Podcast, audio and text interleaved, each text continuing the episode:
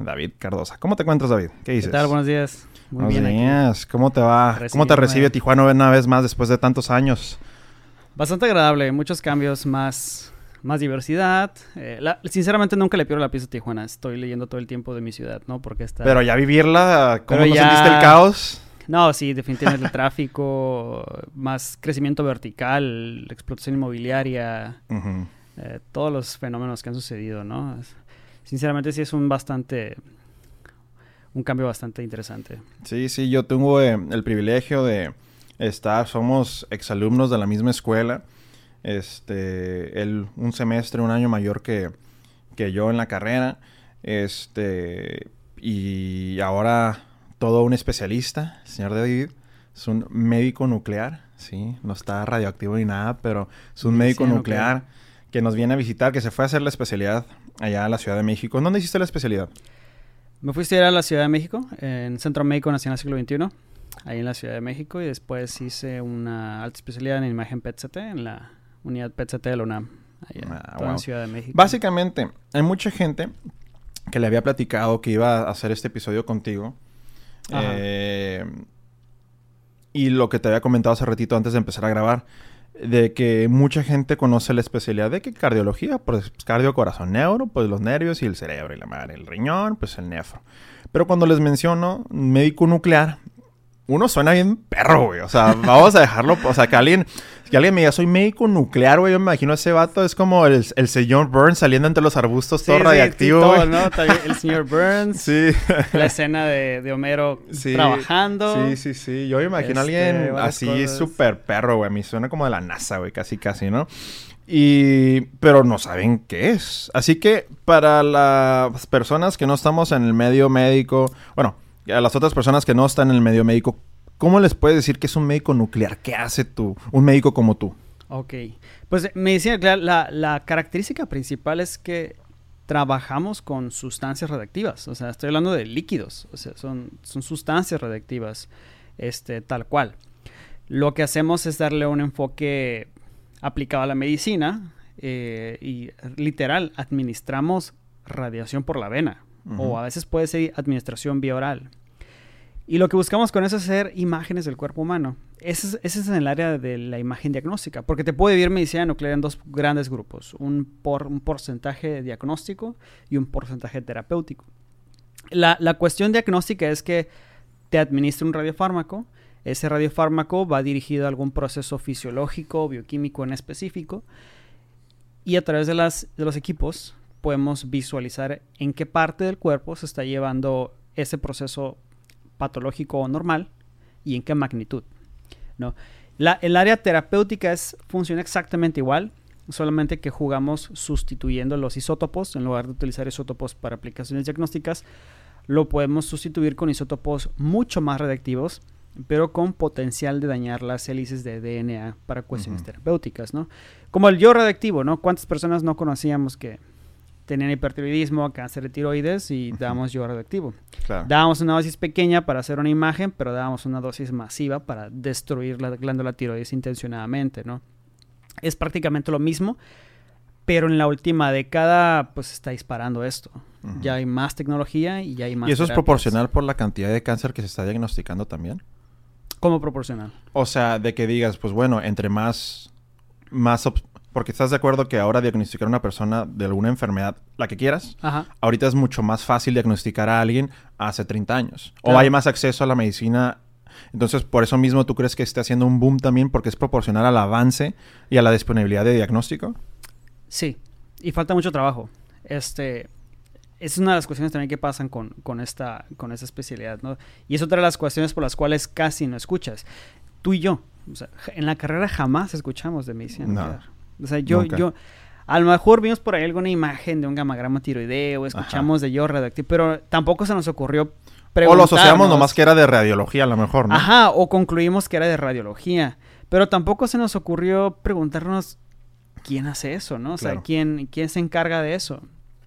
Eh, entonces, se detecta cáncer más temprano.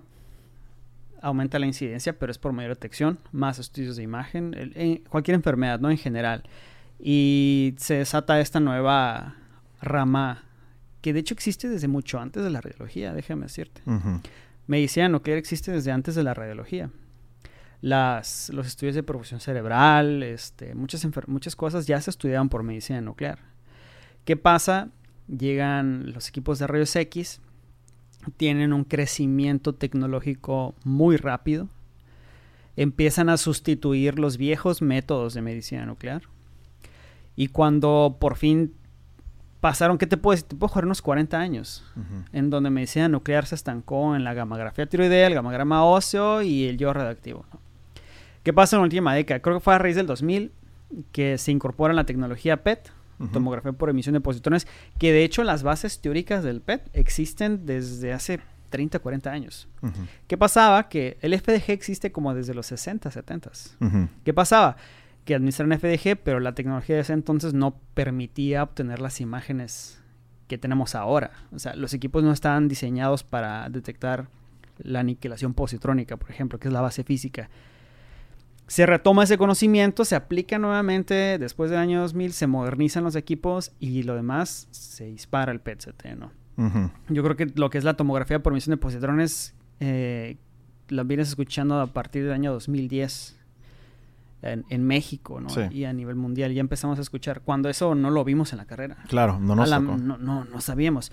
De hecho, todo esto resulta, eh, mi interés por la especialidad resulta porque cuando yo estaba en sexto semestre, quinto semestre de medicina, diagnosticaron a, a mi mamá de cáncer, ¿no? Y yo no entendía, yo recuerdo que el doctor le dijo, tienes que ir a Ciudad de México a, a hacerte un PET. Un estudio, ajá. Y yo, yo me quedé, ¿por qué no lo haces aquí? Ajá. Yo, yo pensando en una tomografía. Sí, sí, claro. Este, volamos a Ciudad de México. Me acuerdo que llegué a un hospital y veo un letrero enorme que decía unidad de tomografía por emisión de positrones. Y yo me quedé, caray, ¿qué es eso? ¿Qué, qué es esto? ¿Y por qué no lo tenemos en Tijuana? ¿Por qué no lo tenemos aquí? Entonces, ya hago contacto y como que ahí se sembró la semillita de la, de la curiosidad, La curiosidad. ¿no? Dice, ¿qué es esto? ¿Qué es esto de la tomografía por emisión de positrones? Me pongo a leer, a leer, a leer, a leer, a leer, a leer y me veo encontrando que pues es bioquímica en vivo. O sea, es el metabolismo glucolítico que revisábamos en los libros, la fosforilación, la posición 6, etcétera. Pero es en vivo, o sea, estás viendo bioquímica. ¿Cuándo has visto bioquímica? O sea, con tus propios ojos. Claro, simplemente las teorías. Re- recuerdas los diagramas, ¿no? Los, sí, los sí, sí. esquemas, este, todo ese tipo de cosas, lo recuerdas. Entonces yo quedé fascinado, ¿no? Entonces ahí se sembró la semillita. Entonces dije, ah, pues está, está interesante esto, ¿no? O sea, es bioquímica en vivo. Y a mí me encantaba la biología, la bioquímica. Dije, bueno, vamos a ponerlo ahí. Termino medicina y no me gustó nada. Salí del internado Pues con las rotaciones clásicas del internado, que es cirugía, medicina interna, Claro. urgencias. Claro, salí como triste, sal- salí deprimido, salí cuestionándome si realmente medicina era lo mío, o sea, Ahora, me gustaría que, ese grado. híjole, haces un punto muy bueno que muchos de mis seguidores, por ejemplo, en TikTok me hacen. ajá, Obviamente yo soy médico general y, y tú que ya escogiste y ya hiciste una especialidad y una alta especialidad, tocas un punto súper importante que me llegan a preguntar. sí, Oye, este, ¿cuándo voy a saber? Olvídate la especialidad, la pura carrera. ¿Cómo sé que medicina es lo mío? ¿O sentiste alguna vez como que ganas de salirte? Yo, sí, chingos. sí, Muchas veces. Pero, por ejemplo, eso que mencionaste, eh, yo a lo mejor yo para, para el internado, yo ya sí yo ya tenía una idea de que me, que, que me hubiera gustado hacer una especialidad. Pero, ¿qué, ¿qué le recomiendas, por ejemplo, a la gente que nos está escuchando, especialmente los estudiantes de medicina que están en el internado, que se sienten como tú te sentiste en su momento, no solamente triste, o sea, ya, este, con una depresión de que, oye, me aventé 6, 7 años de esta carrera y no encuentro lo mío. y no encuentro lo mío. Y hay mucho. Exacto. ¿Qué les recomiendo? Exploten la curiosidad. Por ejemplo, yo, yo en su momento salí del internado y recuerdo que, ya que te digo, eh, iba en el mes número 10 del internado Ajá. y solo me quedaba cirugía por rotar. Sí. Ya he pasado por todo y nada me apasionó. Porque si, si no te apasiona, no lo hagas. Claro. Porque no lo vas a hacer bien. Porque mucha gente, y eso nos pasa mucho, especialmente en, en gobierno, Ajá. especialmente en IMSS, dices, bueno, no me apasiona, pero hay una plaza de esto. Exacto. Exacto, exacto. Llega, el semestre, el mes número 10, perdón, y yo pienso, a ver, este, pues cirugía, tal cual. Lo que escuchamos siempre. Hay dinero. Claro, por supuesto. Plástica. O sea, aquí en frontera, increíble. Bariátrica, más en frontera, ¿no? El turismo médico, este, cirugía bariátrica, cirugía plástica, o el clásico cirujano cardiovascular o neurocirujano. Y dije, va, va, pues también vamos a ver qué hay, vamos a ver qué hay. Recuerdo que entré a una cirugía de oncología. Entré a una cirugía de onco y, siete horas en el quirófano. O sea, siete horas ahí parado en el quirófano, metido con la lámpara quemándome el cuello. Recuerdo que entré como una especie de epifanía y dije, no, esto Amigo, esto no. sí, a mí me pasó algo similar de, que, de que odié cirugía. No que la odie con pasión, porque no la odio. Pero dije, güey, los quirófanos no son lo mío cuando. El típica cirugía de columna, güey, que estás ahí nomás parado separando de cuatro horas. Y dices, güey, el siguiente que va a ocupar cirugía soy yo, güey. Vas a quitar el paciente y te pones tú después. Ponte una vez, ¿no? De que te sí, una vez, sí. Este, el material ahí. No, ahí dije, no, amigo, ya, esto ya, ya no es lo mío. Dije, yo quiero, quiero saber que voy a salir a tal hora, no quiero sorpresas, no quiero andar ahí, este, con inconvenientes, ¿no? Al final cosas pueden pasar, se pueden complicar, la cirugía se extiende más, etcétera. Dije, no, ¿sabes qué? Primero mi vida, o sea.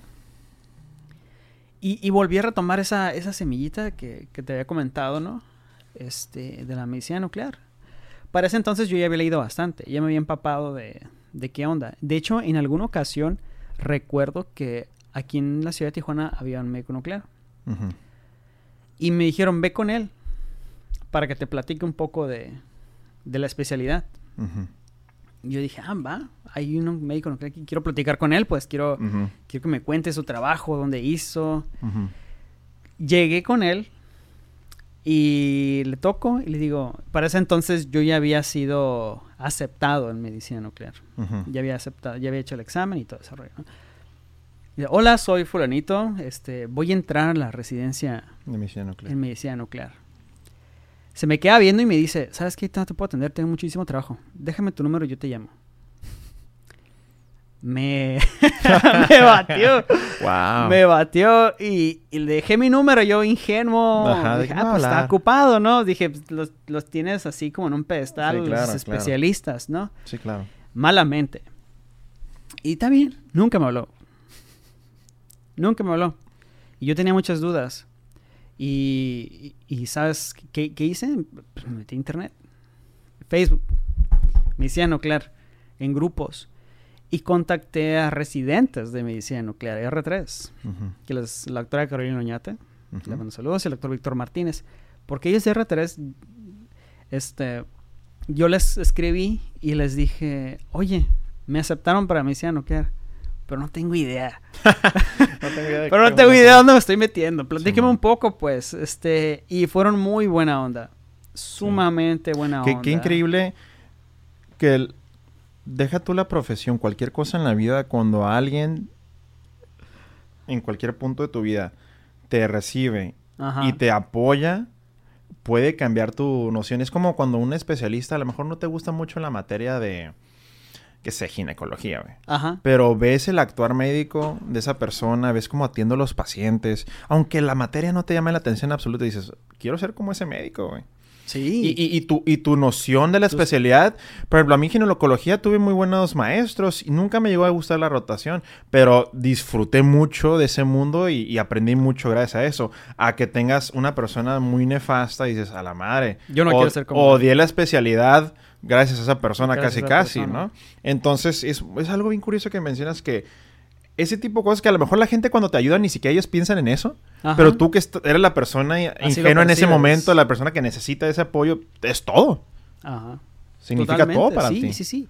Yo me acuerdo porque dije, no manches, un R3, están, están bien ocupados. Sí, no va a tener tiempo para mí. No va a tener tiempo para mí y, y, me contestaron. De hecho, a mí de vez en cuando, cuando me... Porque pasa lo mismo, me escriben aspirantes pues me toma el tiempo para contestarles, oye, está esto, casi todas las Y eso lo emulas porque tú tuviste que te, no, te ignoraron acá. Exactamente. Yo cuando, cuando yo viví esa experiencia, sinceramente, yo pensé, ah, pues, sabes qué, frígate, o sea, no me vas a detener.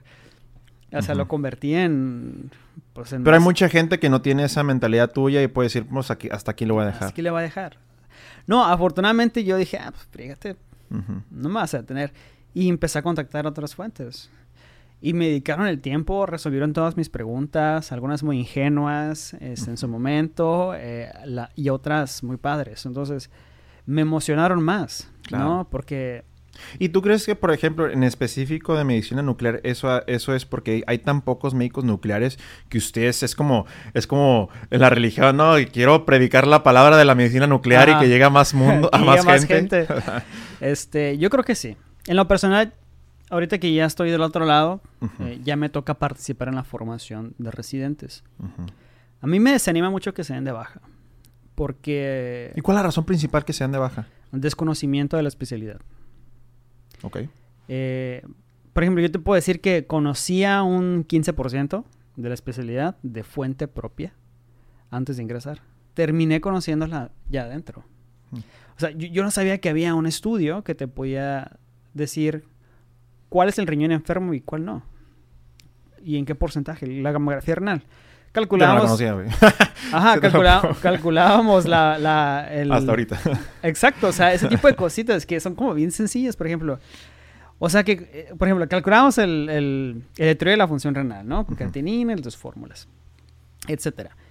Llego y me doy cuenta que hay un estudio de medicina nuclear que te permite saber, inclusive, qué tercio y qué segmento del parénquima renal es el funcionante y cuál no. Perro, Para empezar, sabes que tienes insuficiencia renal, pero ¿sabes cuál es el más enfermo? ¿Sabes cuál es el que te tienen que quitar? Y empieza esas respuestas te las empieza a, dar la imagen funcional. Porque quiero, quiero que, que pienses que medicina, que cuando hablamos de imagen es imagen funcional, no anatómica. O sea, no solo es medir y, y, ver el comportamiento que si empuja un intestino para allá o la aorta hacia adelante, etc. No, es imagen funcional.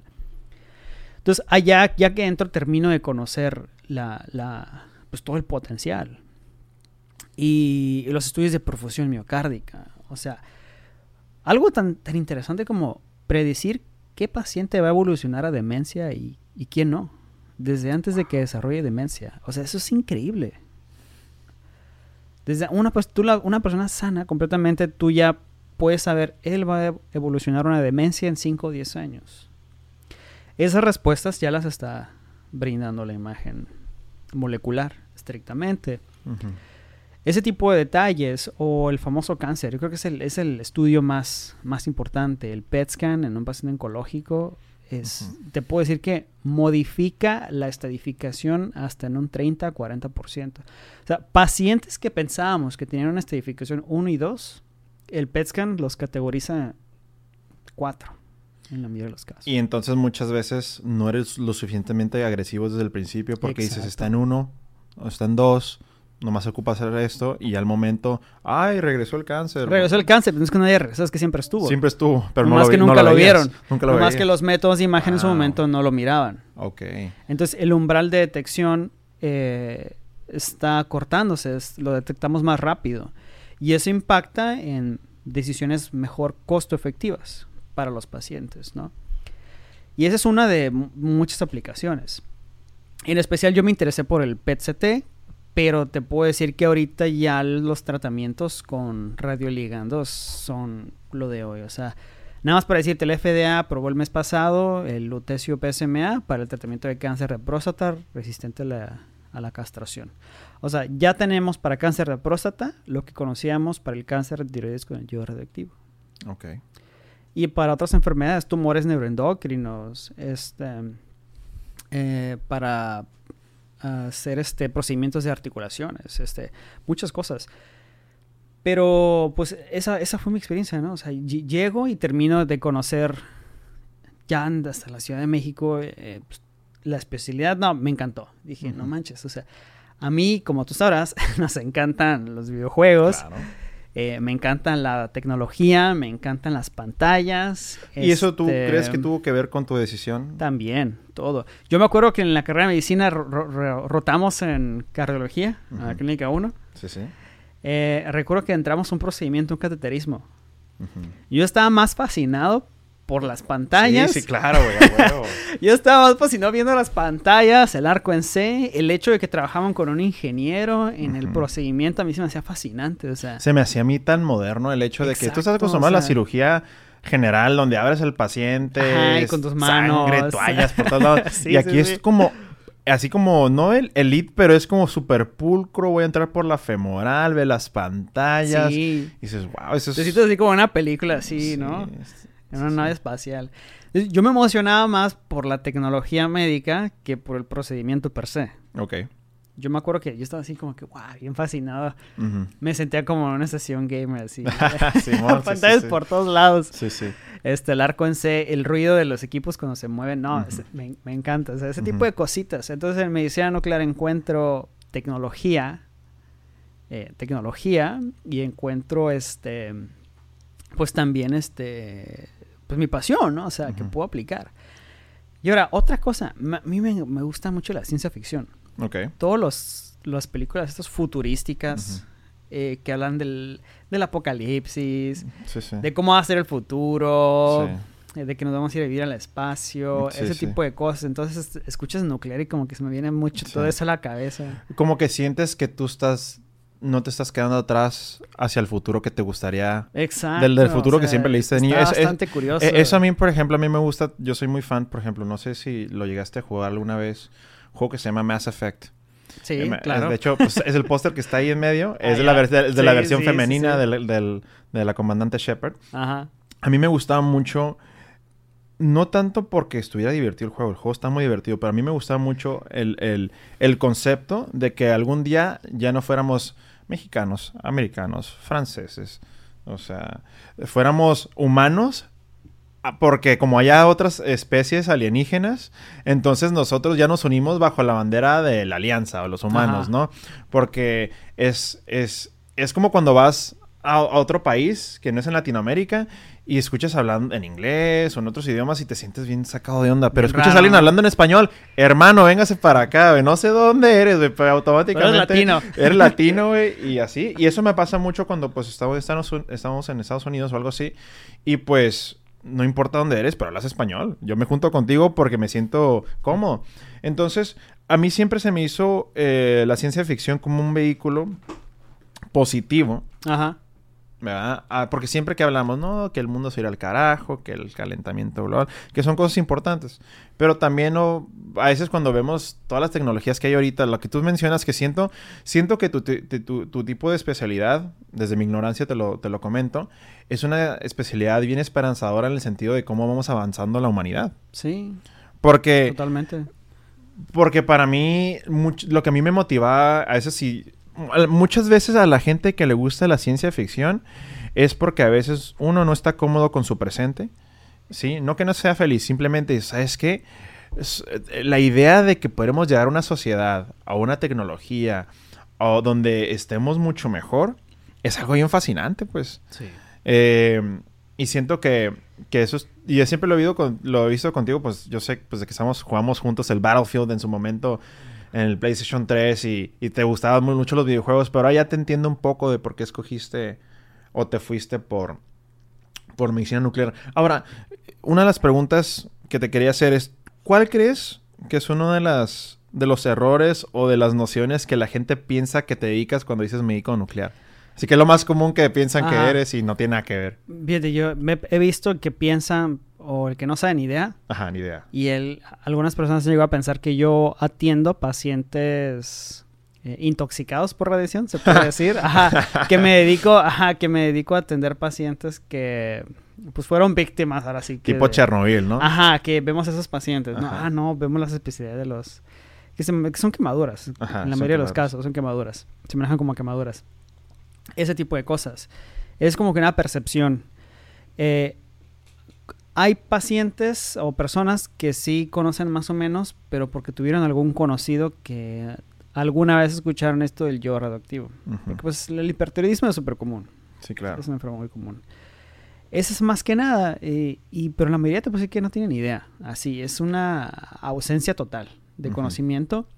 Y la otra es que vemos a esos pacientes, que piensan que atendemos pacientes víctimas de accidentes o de catástrofes nucleares. Que, pues, qué tan comunes son ahorita, ¿no?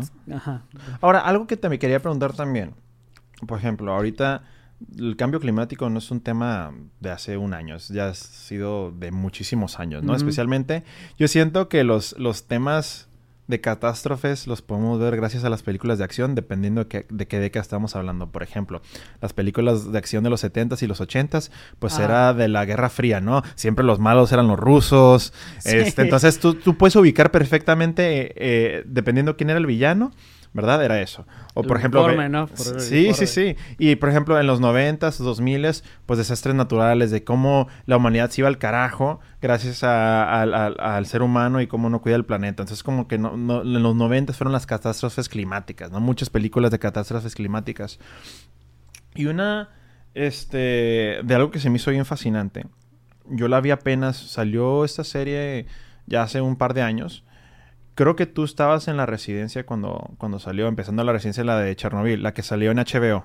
Eh, iba en el tercer año. ah, ok. Ah. Tercer y cuarto. Ah, ya está, creo que en la alta. Creo. Estás por entrar a, a por esas fechas, por ahí. Que ya llevabas uno que otro año ahí. Ajá. Ok. Entonces, tú cuando viste y tú has escuchado, y nosotros, yo lo había escuchado, me acuerdo de Chernobyl por Call of Duty, ¿no? Por el, el, Modern Warfare, el de el de 50,000 people used to live here. Now it's a ghost town. sí, esa, esa, línea está ahí La misión, la misión del sniper, ¿no? Que te hacen que, que vas así... Eh. Está ahí en perro esa misión, por cierto, güey. Sí, este...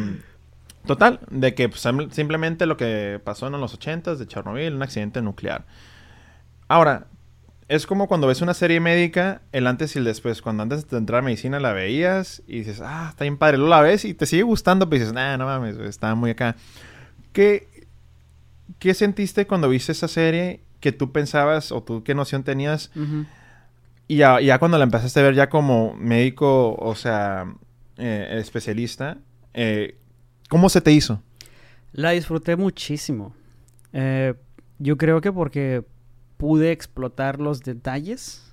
Mm, te sabe más, ¿no? me sabe mejor. Porque pude explotar los detalles que, los, que, el, que el director este, puso intencionadamente, ¿no? Ese, por ejemplo, hay muchas cosas que quizás alguien que no, tenía el conocimiento no pudo apreciar. De hecho, fue, una, fue uno de los motivos por los cuales quise hacer ese video en, TikTok de, del yodo. Esa escena a mí me encantó mucho porque... Pues, es de que, se tome la pastilla, ¿no? Ajá, satura la glándula tiroides para que no la incorpores. Eh, hay muchos detalles a lo largo de toda la serie que hacen mucha referencia a, pues, a la radiación. Entonces, yo, yo pude explotar esa serie yo te puedo decir que la pude ver al 150%. Claro. O sea, porque vi muchos detalles en el ambiente, los detectores, las cámaras de ionización, los umbrales, la importancia de los umbrales, este también pude identificar algunos errores de calibración que los que precisamente durante la filmación lo hicieron intencionadamente, pues como cuando dicen, es que los niveles de radiación solo están hasta este nivel, pero pues es que ese detector... No, no, supera. No te, no te permite... Que es cuando es la escena donde meten el, el jeep con el, el, el, sensor acá mamalón. Y, y, ya, y ahí ven como que... supera que es como más de 3000 o algo así, Rocket, ¿no? Exacto. No, yo, a mí, o sea, yo simplemente... Yo la disfruté porque uno... Olvídate lo que, de lo que estaban hablando. Está muy bien hecha, güey. Sí, es un e, Está muy bien hecha. Serie. Y, y de la gente que he escuchado que sabe de esos temas Dice, no, es que está, deja tú que le hicieron entretenida. grafito, está muy bien hecha, aparte los, los actores muy buenos, güey. Eh, lo que quería conectar esta pregunta con lo que te había hablado de catástrofes climáticas. Yo creo que después de lo que pasó en, Chernobyl, en los 80 mucha gente le tuvo miedo a la, a la tecnología de obtener energía a través de medio nuclear. Sí. ¿Sí? Y eso ha causado que muchas plantas nucleares se han ido desactivando poco a poco, especialmente en lugares como Alemania, que normalmente tienen muchas plantas nucleares porque un, lugar, un país como Alemania es un país donde no, estás expuesto a muchos este, desastres naturales. Por ejemplo, tener una planta nuclear aquí en, una falla de San Andrés, por ejemplo, es algo, es un riesgo. O, en Fukushima, en Japón, con tanto terremoto, versus en Alemania, donde no hay nada de eso y la gente sigue cerrando las plantas nucleares porque yo creo que fue un por temor. ¿Y tú y tú cómo ves eso? O sea, e, ese temor de que de que la gente pues piensa en nuclear, pues yo me imagino eh, automáticamente Chernobyl, desastre, pum. Bombas. Bombas. Pues precisamente es uno de los motivos por los cuales quiero empezar a, generar, pues hablar de mi especialidad, ¿no? Porque quiero quiero quiero quitar ese concepto de que Nuclear malo, guerra, muerte. Claro. Fin. Así, así se piensa. Sí, o sea, si es Hiroshima Todos, yo también lo llegué con las bombas pensar. nucleares, si es desastre, o sea, ahorita nucleares tiene una reputación de ese tipo, ¿no? De Sí, claro, catástrofe. claro, claro. Entonces, es, es una manera más de. Entonces, es una manera más de, de, de estrategia, ¿no? Y luego escuchas medicina nuclear, pues piensas malo. ¿Qué pienso yo? La. Es como todo. O sea, al final es una herramienta. Lo usas bien, lo usas mal. Vas a tener Sí, porque básicamente es cuando ves la serie de Chernobyl, digo, de lo poco que sé, sé, sé que es error humano. O sea, básicamente porque dices, bueno, algo falló, algo se derritió, una no sé, algo. Se estrella un avión. Ajá. ¿Vas a desactivar todos los aviones del mundo? No. Pues no, es lo mismo. O sea, lo que pasa es que esto es menos frecuente, es menos común escucharlo, no estamos tan acostumbrados, este, ese tipo de, ese tipo de cosas. Y ahorita que, y ahí es donde ya tiene que ver mucho la política, la política con el mal uso, el miedo de la política, por ejemplo, mucha gente que, que, que vivió esas décadas, por ejemplo, hay, hay- un podcast que a mí me gusta seguir mucho, es de un, de un cuate que se llama Lex Friedman. Ajá. Él es este es un ingeniero, él es especialista en inteligencia artificial de MIT y su papá hizo un podcast muy padre con su papá que se llama The Plasma Physicist, que su papá Voy a fue escuchar. es buenísimo, güey, buenísimo ese, ese episodio en específico, porque aparte es un episodio muy sentimental porque lo hace con su papá. Y él fue científico en, la, en, en- en Rusia, en la, Unión, bueno, en la Unión Soviética en ese momento. Y, y hablan sobre Chernobyl, pero fíjate, no hablan del sentido de nuclear o de física, hablan del sentido político. ¿Por qué pasó todo lo que pasó y por qué no se atendieron muchas cosas a tiempo por el miedo a las represalias. Porque acuérdate que la imagen de Sí. Rusia, y algo que toca mucho en la serie es, la imagen de Rusia es, aquí está perfecto, el- eh, y allá no, y aquí es el, el momento que decimos, hay un desastre natural por un error humano, adiós credibilidad, adiós esto. Entonces, cuando está la escena inicial donde checa bien eso, que es que estás mal, y los mismos ingenieros que están más morros dicen, no, güey, o sea, esta madre, ves, ve lo que está pasando, y no, no, no, esto, estás mal. Y, y se tarda en reportar el incidente. Todo ahí empiezan, ahí empiezan los errores. Y donde te das cuenta que eso es la, la- la- esa concepción que tenemos, no, es que es peligroso, no, el que es peligroso es el humano, que por razones políticas no se reportó un problema, ¿sí? Se hizo muy grande hasta que era esa famosa frase célebre de la serie, cada, cada mentira que, que decimos es una deuda con la verdad. Claro. Y en este caso, pues, fue una... A mí me fascinó mucho porque yo soy más, me gusta más la política que, que lo científico en ese sentido de, de la Unión Soviética. A mí me Es- fascina todo eso de es la una era herramienta soviética. para politizar algo y, y al final este polarizarlo y ponerlo a, a favor de alguien o en contra de alguien. Es una herramienta más, una estrategia. Y aparte mucha gente se queda o piensa que las plantas nucleares actuales es la misma tecnología No, que, que la planta de Chernobyl, ¿no? no, afortunadamente ya hay, hay muchos avances. La, la, la cosa es la reputación. Como Tijuana, o sea, yo voy allá, digo que soy de Tijuana y Sí. inmediatamente todos Sí. dicen, Oye, ahí- "No, ahí este secuestran gente enfrente de ti todos los no, días". es- Ay, güey, Qué qué peligroso. o sea, Con los gringos, con los gringos me pasa, ah, Tijuana, Tijuana, Coco Bongo y el, el- el, este, La- Adelitas la y la madre, eso que güey, o sea, que me da mucha tristeza. que te, te Que esa es tengan la en- imagen. Esa es la imagen de la ciudad, ¿no? Entonces, lo mismo está pasando con, con estas cuestiones nucleares. Es, es muy curioso porque la energía nuclear es de las energías más limpias. Más de Exactamente. Eh, El problema, que es el argumento de los que están en contra, son los desechos radioactivos. Hay, hay elementos, hay, hay isótopos que tienen vidas medias de miles de años. O sea, no es como que la puedes tirar y ya. Sí. Entonces, esa es la, esa es la cuestión. Pero pues hay proyectos muy interesantes, solamente tienes que almacenarlo.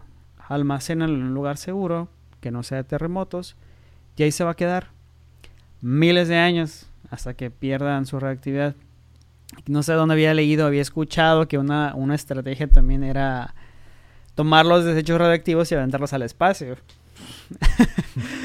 Sácalos de la Tierra. Sí, sí. No, o sea, Pero hay imagínate bastantes que en el momento que estás oyendo esa madre, la mierda lluvia, toda la ¿no? humanidad. Sí, sí, sí. Este, esa es la cosa, ¿no? Que las, ¿qué haces con tanto desecho radioactivo? Pero curiosamente no se genera tanto. Es ya mucha cosa de... O sea, estamos hablando de que la gente le tiene miedo al wifi. Sí. O a las, Las antenas A las antenas. 5G, güey. a las antenas. Ahora imagínate, pon una planta nuclear al lado de tu casa. O sea, jamás. Sí, o sea, la gente se vuelve loca. te vuelve loca la gente. Que de hecho los niveles de radiación pues, son de los más aceptables. Que por si estamos rodeados de radiación en todos Sí, en este cuarto hay más radiación. El plátano, el potasio 40, o sea, estás comiendo plátano y estás comiendo radiación. O sea, estamos rodeados de radiación. Y lo vemos o sea, con las gamma cámaras, o sea, los prendemos y, y la, la gamma cámara empieza a detectar fotones y los empieza a registrar.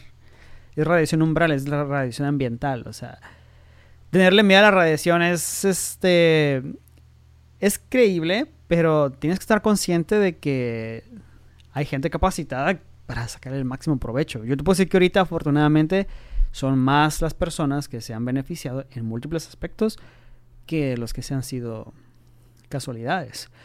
En la agricultura, en la industria, en la medicina, en, la seguridad, eh, hay radiación prácticamente en todos lados para trabajar. Las alarmas de, de humo. Ujú.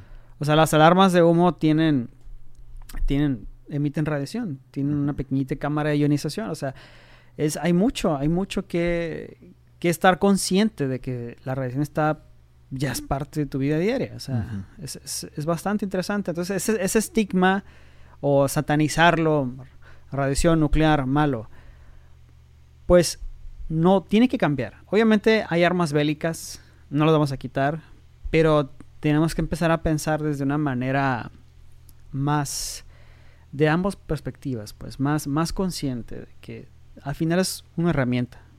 Y lo que quieras, o sea, agarra un carro, es un medio de transporte, pero lo puedes ir y lo estrellas a una multitud. O sea, Sí. es lo o mismo. sea, ha matado más un, un- un avión o un carro que la radiación. Exacto, o sea, es, es lo mismo. Entonces, cerrarnos y encasillarnos en radiación nuclear malo. Ujú. No, o sea, ya.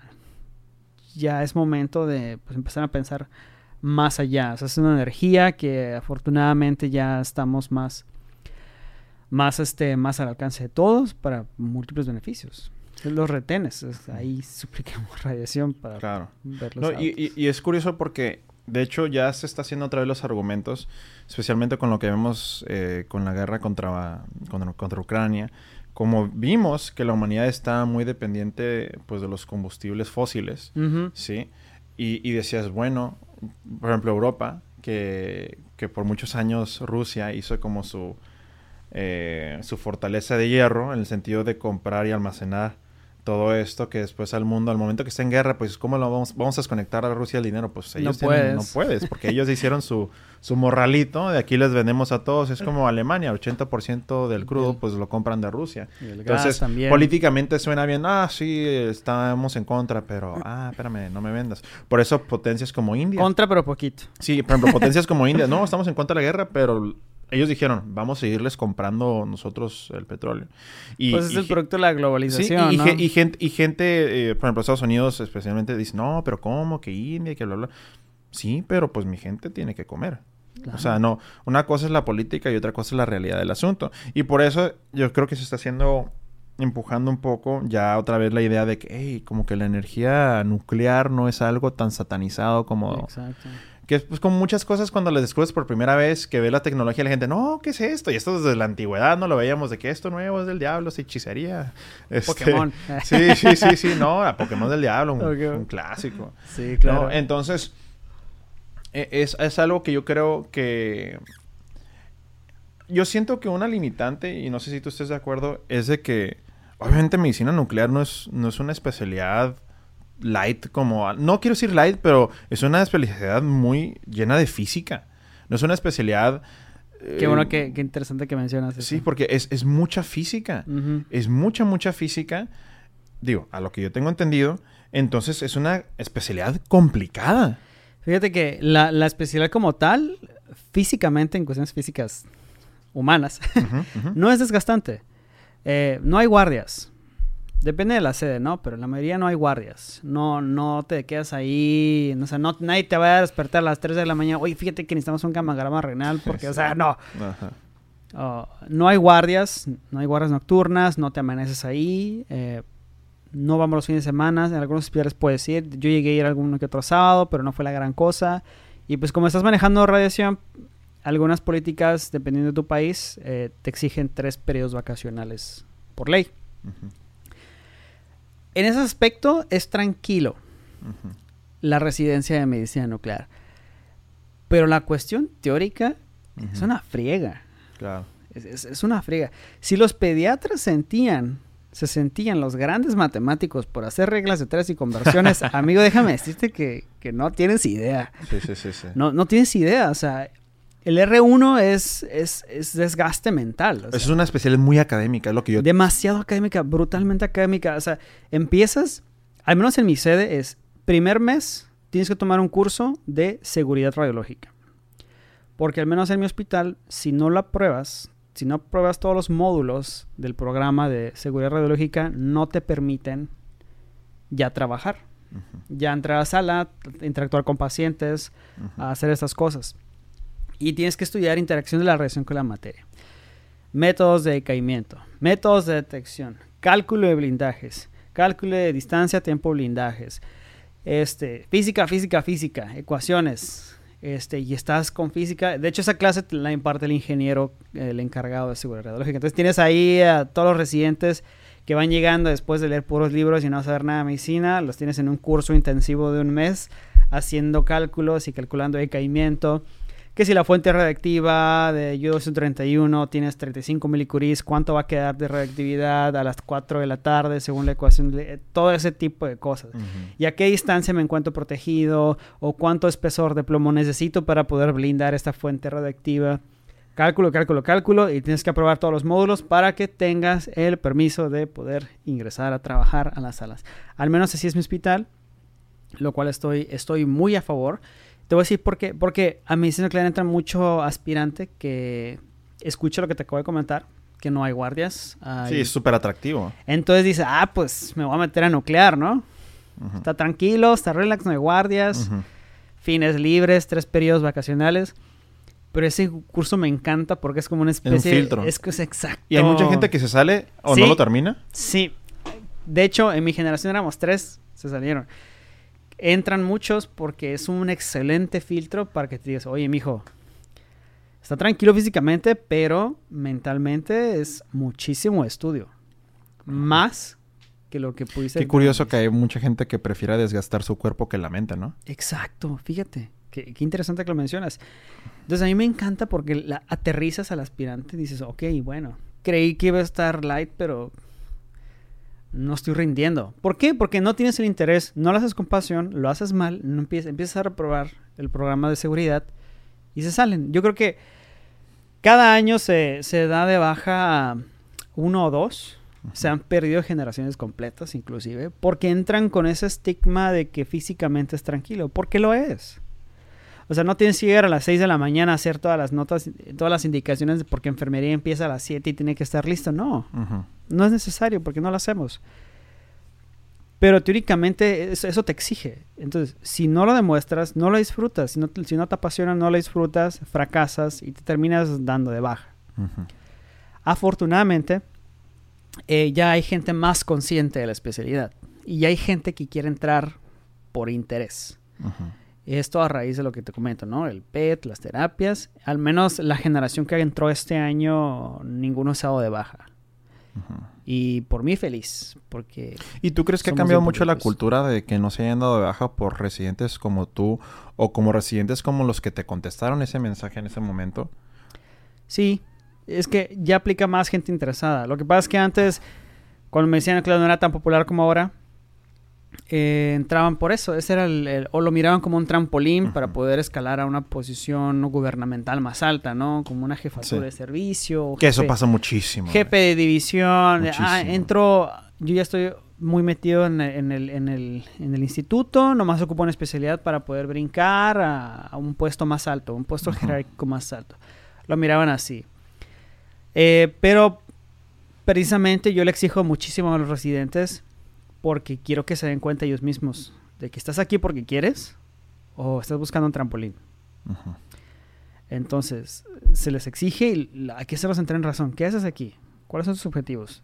Si estás buscando un trampolín, yo no quiero que seas médico nuclear. Porque mientras estés en este hospital y tú rotes, no van a decir el doctor. Van a decir los de tal hospital. Claro. Es nuestra imagen. Entonces, pues yo no, yo no quiero que vayas allí y, Sí, claro. ¿Qué es lo que nos decían cuando éramos estudiantes y traemos una bata? Ellos no saben que somos estudiantes. Ellos, ellos ven a un médico caminando. Y nos, nuestro actuar, que es algo que siempre, al menos algunas personas, ¿no? Nos exigían mucho de que, oye, tú representas no solamente a la escuela donde vienes, representas al médico. Y mucha gente que tiene esa percepción que ve a un cuate portándose mal, pero trae los... Los logos de Los logos y pues, ah, pues entonces todos son igual. Todos son iguales, ¿no? Eh, y eso pasa mucho. Entonces, prefiero presionarlos al grado de que se den cuenta y se digan que no es. ¿Cómo era una, una semana tuya? Digo, yo sé que es bien difícil decirme que, ah, dime una semana en específico, pero ¿cómo era una semana de trabajo tuya cuando eras residente? Entras en primer semestre, por ejemplo. Por ejemplo. Ya pasaste los, los, principios, los cursos iniciales. Digamos, ok, venga, vamos a empezar a rotar. Trabajar.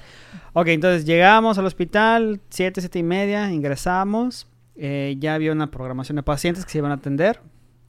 Era llegar recibir a los pacientes, atenderlos rápidamente, inyectar el fármaco o la terapia, lo que vayas a hacer. ¿Y qué tipo de pacientes ven? La mayoría es oncológico. La mayoría es oncológico. El hospital donde estoy también hace mucho trasplante renal, entonces hacemos mucho, mucho preparatorio, mucho donador, mucho post-trasplante. Estudio cardiovascular y endocrinológico. Es como que lo más, es lo, como que lo más taquillero, ¿no? Llegas, les inyectas el medicamento. Hay que estar supervisando, este, los, adquiere las imágenes. Teníamos, teníamos en, nuestro hospital hay, hay coordinadores de módulos. O sea, hay un médico que se enfoca nada más en coordinar el módulo de neuro, por ejemplo. Y otro que se dedica a coordinar el módulo de, de cardio, por ejemplo, ¿no? Entonces, casi siempre las clases eran entre 10 de la mañana y 12, porque antes de las 10 teníamos que atender a todos los pacientes, ¿no? Esa ventana de tiempo se tenían esas clases académicas, pero si tenías otro módulo que te coordinaba o chocaba con tu con el mismo, lo tomabas con el doctor de su turno. A veces pueden ser de la tarde. Entonces podías tener otra clase a las 6 a 8 de la tarde, 6, 7 de la tarde.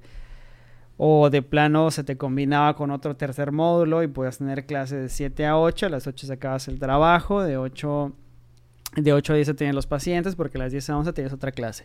Afortunadamente, eh, no interrumpimos mucho las clases, eso procuramos. Yo, yo me acuerdo mucho que nos interrumpieron mucho las clases por trabajo.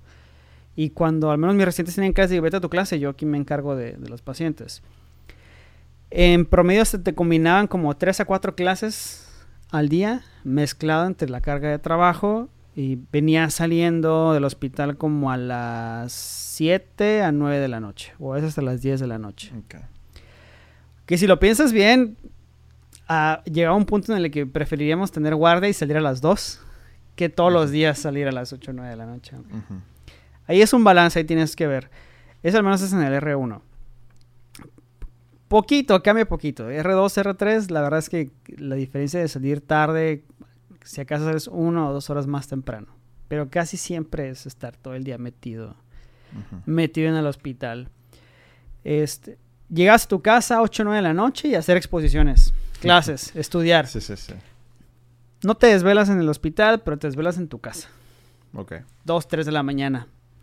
haciendo, haciendo presentaciones porque el doctor te dejó que leyeras algo y si no lees se va a enojar y te va a correr de la sala, etcétera. Entonces, el R1 es mucho desgaste académico. O sea, si no te desvelas en el hospital o te amaneces ahí, te amaneces en tu casa sentado haciendo todo lo que te encargaron para estudiar. Y, y entonces, por ejemplo, digo, más un número que me puedas dar, porcentaje de, de clases versus pacientes, ¿cuánto, como cuánto se podría porcentaje en la residencia al menos? Normalmente, yo me acuerdo que otros, otras residencias tienen solo una clase al día. Es que suele ser sí, sí, sí. una, ¿no? Sí, a lo mucho, una vez a la semana, que era la sesión. Ajá, o también una vez a la semana. O, o, a lo mejor dos clases al día, una, una de una hora en, la, en, el día y otra en la tarde. Yo creo que aquí tenemos, al menos el primer año se te juntan muchas materias. Yo creo que acumulamos unas 3 a 4 horas. Eh, 40%, teoría, 60%. O sea, casi, casi la mitad de tu, de tu día es, estrictamente teórico, sin contar las horas que te avientas en tu casa. Sí, es muy teórico. El Baldor. retomé el Baldor. De la prepa lo retomé. Sí, sí, sí, lo, retomé, lo retomé para entrar a medicina nuclear. Este Sí, pues tienes que estar ahí, mucha teoría, física, eh, aparte de las cuestiones de ya propias de medicina nuclear, el aspecto clínico, las condiciones, las rotaciones también. Y a diferencia, por ejemplo, de otras especialidades, ¿tú crees que haya mucha demanda para tu especialidad? Ahorita sí la hay. Ahorita sí la hay porque, dicho, me entraron las plazas. Ah, cuando yo entré aceptaban a 12 o 13 al año. ¿Y cuántos aplicaban? O sea, Ese sí. dato le busqué muchísimo y nunca, no. nunca supe dónde encontrarlo. Revi- recuerdo que revisé el CIRF y un montón de... Ujú. No encontré ese dato, número de sustentantes. Pero ahorita ya te puedo decir que ya conozco, ya empezamos a ver ese porcentaje de médicos que quiso aplicar y no quedó. Ah, ok. Ya lo vemos. Yo apliqué, yo me di cuenta en los foros, en los grupos, estos. Ah, yo apliqué nuclear, pero no, no alcancé el lugar. Ah, no alcancé el puntaje. No quedé, yo quería. Eso no se miraba antes. Eh, la demanda se necesita. Cada vez hay más departamentos de medicina nuclear. Más que nada por el PET-CT. El PET-CT empezó a posicionarse más en, en- en México, en Latinoamérica, en todo el mundo. Entonces cada vez necesitamos más médicos nucleares. Y como la, ya sabes hay especialidades, por ejemplo, que se orientan más a trabajar en hospitales privados, a otros a públicos, a otros un poco de los dos. Por ejemplo, una que se me ocurre, que desgraciadamente casi no hay consulta per se, y antes era la que era número uno consulta es medicina familiar. Ahorita el médico familiar, a mi percepción, sí, que puede estar un poco equivocada, pues yo hice mi servicio social en una sede de medicina familiar y este y es- son son por ejemplo un- muy orientados hacia la academia de prevención o sea lo que es muy de dar clases muy de educar pero también los médicos familiares normalmente son los que hacen carrera dentro del de- son directores de hospitales son coordinadores entonces pero no no lo ves como que la priva de medicina familiar Ok. por ejemplo tú cómo lo ves ahorita en México del del priva en tu en tu especialidad Es un poco complicado. Te voy a, te voy a ser sincero, porque haz de cuenta, eh, para ser médico nuclear necesitas forzosamente infraestructura de tercer nivel. sí ok Ocupas a fuerzas una infraestructura de tercer nivel. Hospitales grandes. ¿Qué te refieres? ¿Le puedes platicar un poco a la gente a qué te refieres con niveles de hospitales? Sí. Primer nivel, atención de primer contacto. Centros de medicina familiar, centros preventivos, Clínicas. clínicas. Segundo nivel, centros de especialidad. No sé, algún hospital donde hagan cirugías generales, este, pediatría. Piso de medicina interna. piso de medicina urgencias. interna, urgencias. Tercer nivel ya es la especialización de la especialización, ¿no? Que aquí en Tijuana no hay. Que aquí en Tijuana no hay. En toda Baja California. Porque la, la que es parte del tercer nivel es- ya es en, Hermos- en Ciudad Obregón. En Ciudad Obregón. En. Ciudad Obregón. Ya es la especialidad de la especialidad, ¿no? Ya estamos hablando de, de ramas subespecializadas, por ejemplo, hemodinamia, este, unidad de trasplantes, este, neurocirugía ya no sé, especializada, colocación de marcapasos, este, muchas cosas, ¿no? Ya estamos hablando de cosas más, más especializadas. Esas ya serían las cuestiones de tercer nivel. Medicina nuclear trabaja en tercer nivel. Por eso no hay Sí, departamentos. no es como que una clínica donde, ah, el nuclear aquí, ¿no? O sea, Nuclear aquí. sí. Me- por el medio privado se pueden construir por sí solos departamentos completos de medicina nuclear, sí se puede. Como una especie de gabinete y puede tener. Para que no tengas, tengas que estar mandando a tus pacientes al centro del país. Que es lo Ah, que sí. pasa, que desgraciadamente es una realidad de nuestro país. Que es una medicina muy centralizada. Por eso las altas especialidades como la que tú estudiaste, tú te tuviste Yo tuve que ir allá. Te tuviste que ir allá, no por gusto, sino porque allá está. Ahí estaba. Ajá. Sí, es lo que pasa. Y no solo pasa en medicina nuclear, o sea, otras especialidades centralizadas como, no sé, las cuestiones esas de ECMO, ahorita que se puso con el COVID, la circulación extracorpórea. Sí, sí, sí. O sea, sí, tercer nivel. O sea, si los tienes, que bueno, pero casi siempre los vas a encontrar en tercer nivel. Sí, sí, sí. Entonces, al menos en México, Ciudad de México, Monterrey, Guadalajara. Guadalajara. Y pues bien random Obregón también, ¿no? y, ajá, y recientemente Sonora, este, también, ¿no? O sea, tienes, lamentablemente, hay que descentralizarlo. De hecho, mi objetivo es, es volver a Tijuana porque yo encontré ese déficit aquí. O sea, ¿por qué, tienen que, ¿por qué tenemos que estar yendo hasta allá? Oye, y estando en frontera, que es el lugar número uno de turismo médico en el mundo. No, eso es algo muy importante la gente que está viendo este podcast y escuchando. Mucha gente no entiende que Tijuana es la frontera más transitada del, mundo. mundo. Del mundo, punto. 100 mil carros cruzan por día. 100 mil carros, no personas, carros. O sea, 300 mil personas más o menos en promedio se cruza, se cruza al día. El turismo médico aquí es algo bien difícil para, inclusive compañeros de nosotros, no, sé si tú platicabas cuando llegaste con tus cuates allá al DF, de que decían, oye, americanos cruzan... Atenderse aquí. A, con el dentista Tijuana. Sí, y de hecho cuando les hablo que los honorarios se cobran en dólares... Ajá, ellos dólares. Dólares. Eh, ¿Para qué, quieres eso? Sí, sí, sí. es, algo bien, bien único de esta ciudad. Entonces, por más razón tú dices, oye, Tijuana, una metrópoli que es una ciudad improvisada grande, lo que es, ¿no? Porque creció demasiado rápido en muy poco tiempo. Eh, ¿Cómo no tiene ese acceso? ¿Por qué te tienes que ir desde acá hasta el centro del país? A tener un tratamiento.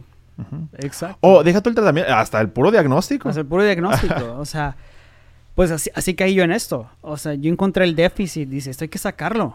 Esto urge y hay que sacarlo. Ahora, realísticamente, cuestión de billete. O sea, porque muchas muchas veces, como funciona el mundo, y esto no es en medicina, esto es en cualquier cosa, tiene que haber una manera que sea redituable esto. si, no, si al menos gobierno, eh, IMSS, ISTE, lo que sea, salubridad, no te va a proporcionar esto y nomás lo tiene en cierta parte por dinero, vamos a poner entre comillas porque la neta no es por eso. Eh, ¿Qué tan redituable sería un inversionista o alguien que dice, es que yo quiero abrir un hospital aquí en México? Así como hay hospitales quirúrgicos que literal son hospitales quirúrgicos. Que, son hospitales, pero la neta el 99% son bariatría, plástica y, y, esa madre, ¿no? Y, y, también perros, güey. Perdón, y son chiquitos, pero entras y a la madre, quirófanos de gringos, haz de cuenta. Ahora, ¿qué tan redituable es la medicina nuclear. Yo sé, obviamente, quiero hacer una distinción. Obviamente, como uno no estudió medicina para hacer dinero. Vamos a dejar esto en claro. Y quiero que dejar esto muy claro a la gente que nos está escuchando, especialmente estudiantes. Gente, si quieren hacer dinero, no estudien medicina. No les va a ir mal, no se van a morir de hambre. Y hay especialidades. No compares a un internista, ¿sí? Que les dan carrilla de que duermen abajo de puentes, que son unos genios, pero duermen abajo de puentes, a ah. versus a un cirujano plástico, güey a un cirujano aquí en Tijuana bariatra, güey. Es, es un billullo, De son, son excelentes. Acá hay Entonces, y es una especialidad perra, güey. Es una cirugía y aparte alta especialidad en bariatría, ¿no? Ahora, por eso no se, no se vayan con la fantasía de que, oh, medicina, mucho billete. Pues depende de tu especialidad. Ahora, en medicina nuclear, mi pregunta para ti. ¿Qué tan redituable podría ser para un inversionista o para un grupo? Porque cáncer hay aquí en China. El cáncer no es como que en el DF nomás hay cáncer. No. ¿Qué tan redituable es? Una, una de las, tenemos dos barreras grandes. La inversión inicial es alta. Porque la infraestructura, como ya te digo, es de tercer nivel. La inversión inicial es, es alta. Para empezar, los blindajes. Hay ciertas características que tienes que tienen que seguir la construcción. Que es lo que explicabas en tu video, ¿no? Sobre hasta las esquinas, cómo tienen que estar así curvadas. Me puse a ver tu video de cómo una sala en sí tenía que tener un chorro de cosas, güey. Un chorro de cosas. Y es, mostré, en ese video mostré algunas muy peculiares, pero por ejemplo, para dar tratamientos que yo de radioactivo, tienes que almacenar los desechos humanos. Sí, no es como que aquí abre una no puerta. es como que le bajas y ya, ¿no? O sea, estrictamente tienes que seguir las reglas. Eh, tienes que almacenar la orina radiactiva. Y que hay una compañía de desechos biológicos. Todo ese tipo de cosas. O sea, es, es trabajo de muchos. Entonces, tienes que seguir estas, estas esas indicaciones, tienes que cumplir con los, blindajes, todo, todo, todo. Entonces, la inversión inicial es alta. ¿Es redituable? Sí, porque cáncer hay y va a haber más. ¿Es redituable? Sí. La otra cuestión es, ¿tú quieres hablarle de esto a un inversionista? Si en general es difícil explicar un negocio, explicar medicina nuclear a alguien, a un inversionista. Güey, a un médico, güey. Yo, yo, yo. Exacto, o sea. Yo apenas te sigo la pista. Ajá, le dice, oye, fíjate que está esto en la medicina nuclear, etcétera, los radiofaros. Yo acá bien emocionado porque eso me pasaba, ¿no? Hablaba con ellos y era como, no, aquí, podemos hacer. Yo acá bien apasionado hablando. Sí, el futuro y la madre. Oye, pero ¿cuánto ocupo invertir? No, pues que tanto. Ah, fíjate. Güey, pues, ¿cuánto simplemente cuánto cuesta una un equipo de resonancia magnética? No, 20 millones, 30 20 millones de dólares Y deja tú, esa es la compra. Ahora, ¿cuánto te cuesta repararlo? Tener un ingeniero que te haga los servicios. O sea, es, es un billete, güey. Sí, pues un PET, un PET CT. Yo cuando me dicen, oye, ¿por qué el PET CT es tan caro? Pues es- poner el equipo es lo barato. O sea, instalarlo pues es barato.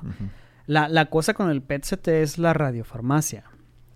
Tú puedes tener 10 PET-CTs, pero si no tienes una radiofarmacia que te sintetice radiofármacos para tus pacientes, el PET-CT no sirve. Porque Claro. la máquina no nomás detecta, pero ocupas, necesitas toda una infraestructura, un departamento de radiofarmacia con un ciclotrón, que es un acelerador de protones para sintetizar radiofármacos, emisores de positrones, que te lo genere te lo lleve o que lo tengas tú.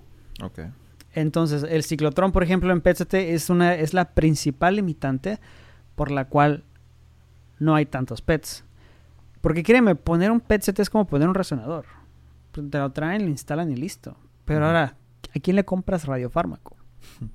¿Quién hace una inversión de 30, 50 millones de dólares? Porque estamos hablando de hacer un búnker, una máquina que traen de Alemania, que la ter- terminan dos, tres años en instalarla, en construirla. Para quien no conoce, este equipo se llama ciclotrón. Es un ciclotrón. Para producir isótopos radioactivos para tomografía por emisión de positrones. E- Esa es la cuestión. Yo te decir que aquí en México hay como cuatro en todo el país. Cuatro o seis, más o menos. En Ciudad de México hay, están uno, dos, tres. A ver si no se me va ninguno. Monterrey dos, cinco. Ah, no, como seis o siete. Pero en todo el país. Y en Estados Unidos hay como 300. Ujú. Pero esa es la limitante, más o menos. ¿Cuál más o menos? Esa es la limitante. Limitante. Esa es la Sí, claro. limitante. O sea, llégale con alguien, oye, ocupo que me construyas una radiofarmacia. ¿Cuánto me cuesta? No, pues como 20, 30 millones de dólares. No, ahora que ocupamos esto, ocupamos aquello. Y ahora ocupas químicos especializados en radiofarmacias de ciclotrón, muchos recursos ¿Quién- ¿Y humanos. quién te maneja eso, güey? ¿Y quién te maneja? O sea, el, yo te puedo decir que yo conozco a uno y le dije, si te iba a necesitar, por favor, contéstame. Porque Sí, no conozco a nadie más. Este, eh, ese tipo de cosas. O sea, tienes que mandar a capacitar gente a Canadá, a otras naciones, los químicos. Es una infraestructura en cuestiones tecnológicas alta, en recursos humanos alta. Y detrás de un PTT hay el trabajo de físicos, químicos, radiofarmacéuticos, médicos nucleares, técnicos. O sea, todo eso es, es, es el motivo por los cuales los estudios de PET-CT son, son más caros comparado contra un estudio de radiología. Un estudio caro de radiología, te puedo decir, la resonancia magnética, que son, en promedio, puede ser tan barato como 5 mil, lo más caro 12, 15, dependiendo de lo que vayan a hacer. El contraste. y Todo ese rollo. Un PET scan de 30 mil hasta 50 mil pesos. Un estudio, Uno, uno solo. uno solo. Dependiendo del radiofármaco y lo- puede variar el precio, ¿no? Pero redituable es, sí es. A largo plazo, estudiar un paciente con cáncer por PET-CT, a largo plazo te ahorra. Sí, claro, porque tú puedes decir simplemente, pues sí, son 50 mil pesos, ¿verdad? Pero ¿cuánto, qué tan caro me va a salir que ese paciente esté en unidad de cuidados intensivos por semanas o meses agonizando con su cáncer que tal vez tú puedes haber estadificado correctamente. Meses antes o años Y hay, antes? y hay muchos estudios que han demostrado ese ahorro. O sea, ok, en su momento el PET scan parece caro, pero porque lo comparamos contra otros estudios. Claro. que andan entre dos mil pesos hasta los 15 mil. Si lo comparamos contra otros estudios, da el efecto de que es caro. Pero a largo plazo, o sea, un paciente que quieres operar, pero resulta que el PET te dijo que no se va a beneficiar de una cirugía porque recurrió al año y el simple hecho es que no recurrió, simplemente ya estaba, pero nadie lo vio. Y esa cirugía en su momento te costó 300 mil pesos. Ah, eso es algo que, me gustaría que la gente eh, se supiera que, por ejemplo, eh, he estado viendo TikToks de a veces de, otros compañeros médicos y veo los comentarios. A veces una de las frustraciones más grandes o de las la- la- la- de la ignorancia de la gente que no se dedica a eso es no es que seguro es, es- el billete ustedes no quieren que se curen los pacientes de que si ustedes ya tienen la cura del cáncer y no no, no, no va por ahí yo les digo para empezar las vacunas son gratis güey. Si, si yo pusiera dinero a las vacunas yo estuviera ahorita en las Bahamas en una hamaca fácil güey no, no, yo no yo no tengo yo soy mercenario güey a mí lo que más me paguen pero la gente no entiende el costo de la medicina, especialmente en salubridad. ¿Cuánto cuesta una cirugía? Y yo te lo digo porque yo hice mi internado en Estados Unidos, ahorita trabajo allá y me vine a México también. Y la gente que tiene cirugías es en el Seguro Social dicen, no tienes idea cuánto cuesta esta cirugía que te hicieron del corazón. Este cateterismo en Estados Unidos te sale bajita la mano, 30 mil dólares. Bajita la mano y es un cateterismo básico que apenas es tu primero. ¿sí? El famoso CABG, que es Coronary Artery Bypass Graft con SVT, que es de la vena safena. Nomás es uno porque se ocupas dos o tres o cuatro, güey. A 30 mil dólares y el básico. El básico. Eso no incluye los estudios previos porque no, y eso no incluye el hecho de que te metieron dos días antes a hemodinamia a hacerte el estudio para ver qué arteria en específica estaba tronada, güey, o tapada. Es un billete. Que la gente en Estados Unidos, ¿qué es lo que pasa? No se infartan en el hospital, se infartan cuando salen del hospital y les llega la cuenta. Dicen, no mames, hoy me salvé, pero, fue, pero le debo al hospital 150 mil dólares de puros gastos médicos. Allá en Estados Unidos, al menos esto fue en el 2016, 2017, cuando estábamos estudiando esos efectos y hacemos un poco de investigación, estudiamos el efecto de, del hecho de cuánto te costaba estar allá. Sí. Una unidad de cuidados intensivos en Estados Unidos por día, sin ningún tratamiento en específico, te sale 15 mil dólares el día. El hospital, mucha gente dice, no, la cárcel es el, el, hotel más caro del mundo. No, el hotel más caro del mundo es el hospital en UCI. 15 mil dólares diarios. Independientemente de tu enfermedad. Es cuidados intensivos de enfermería de... Lo general, ¿no? Sí, el general. Ahora agrégale el ECMO, güey. la gente... Eh, ¿Cuánto cuesta un ECMO, güey? Increíble. Son millones de dólares, güey. Sí, se te van eh, entonces, Entonces, eso es la gente que dice... No, es que mi, mi familia que lleva dos meses... ¿Sabes cuánto sería tu cuenta? Porque mucha gente... No, que el seguro... Y mucha gente le tira mierda al, Seguro Social y al ISTE. Eh, se queda la gente los calzones se les cae. Lo que sería en verdad la cuenta. ¿Debería estar mejor? ¿Debería haber más? Sí, claro, totalmente de acuerdo. Pero, por ejemplo, algo que sí frustra mucho al personal médico, que ahí se desconecta, y por eso una de las razones que también me, gusta, me gustaba la idea de hacer el podcast era para conectar la gente que no se dedica a esto a que se enteraran del mundo un poco más realista y menos eh, sensacionalista. Exactamente. Entonces, cuando tú ya mencionas estos términos al principio, un inversionista X que no tiene idea de lo que estás hablando, dices, no, pues esta máquina, pues me cuesta, ese, ese estudio suele 50 mil pesos. Y dices, a la madre, güey. No, pues mi química sanguínea y mi radiografía X me sale, pues, mil pesos, no sé, dos mil. Ah, ok, pero tú no sabes que el hecho de que si no te detecté este cáncer a tiempo, voy a intentar hacerte un tratamiento agresivo de cirugía. Curativo, como curativo. Pero esa cirugía te va a salir no 50 mil pesos, te va a salir 500 mil pesos. ¿Sí? Y aquí en México y bajita la mano mínimo. Entonces, entonces, mucha gente no puede ver eso más allá porque ve esa cantidad. Y no, no, sabe el costo porque dice, no, pues de mi, sueldo me descuentan tantos, tantos pesitos. Pues no, eso no es la realidad de lo que cuesta. Y la, la gran mayoría que, que, la gente piensa que ellos mantienen, los que mantienen el seguro social y muchos de esos dependientes del gobierno son los empresarios lo que pagan los em, y más las microempresas aquí en México lo que pagan de seguro social para que sus empleados no le estén dando lo suficiente después es una frustración bien grande. Entonces, eso es algo bien importante que de hecho va para mi siguiente pregunta que te quería hacer. Cuando, porque si un médico nuclear, por ejemplo, está escuchando esto, ¿no? Y dice, ¿sabes qué? Ok, está bien suave, medicina nuclear, física, está súper interesante, es el futuro. ¿Tú no sientes que en México hay una frustración muy grande de decir, bueno, si estudio medicina nuclear en México, no me voy a limitar, por ejemplo, a nomás a vivir en el lugar donde hice la residencia? Fíjate que eso lo estoy viviendo yo en este momento. ¿Te acuerdas que te decía que yo ya no vivo aquí? Yo quiero regresar aquí. Pero yo sé que si me regreso ahorita voy a hacer el 40% de lo que sé hacer. Entonces, ahorita yo estoy viviendo esa limitante de que mi especialidad la puedes explotar al 100% en Ciudad de México. Al menos eh, en mi posición. Eh, sí, sí existe esa frustración. De hecho, a los residentes nos preguntan, mira, si tú pensabas regresar a tu estado, porque tenemos residentes de, todos lados. de todos lados, ¿no? Sí se puede, pero tienes que estar consciente o que te vas a regresar 15 años al pasado o de plano no va a haber nada. Afortunadamente aquí en Tijuana ya dimos un avance muy grande en medicina nuclear con la doctora Carolina que ya, ya metió medicina nuclear híbrida es PET-CT, pero falta más trabajo, ¿no? Entonces, tenemos que traer el PET-CT y las terapias nuevas. Entonces, sí, eso es una realidad. Hacer medicina nuclear es no condenarte porque se escucha muy, muy feo, pero sí hacerte consciente de que tu campo laboral se va a limitar a hospitales de tercer nivel que tengan esa tecnología, que obviamente solo están en ciudades grandes. Pero lo esperanzador es que cada vez se está descentralizando. Ya cada vez hay más departamentos de medicina nuclear.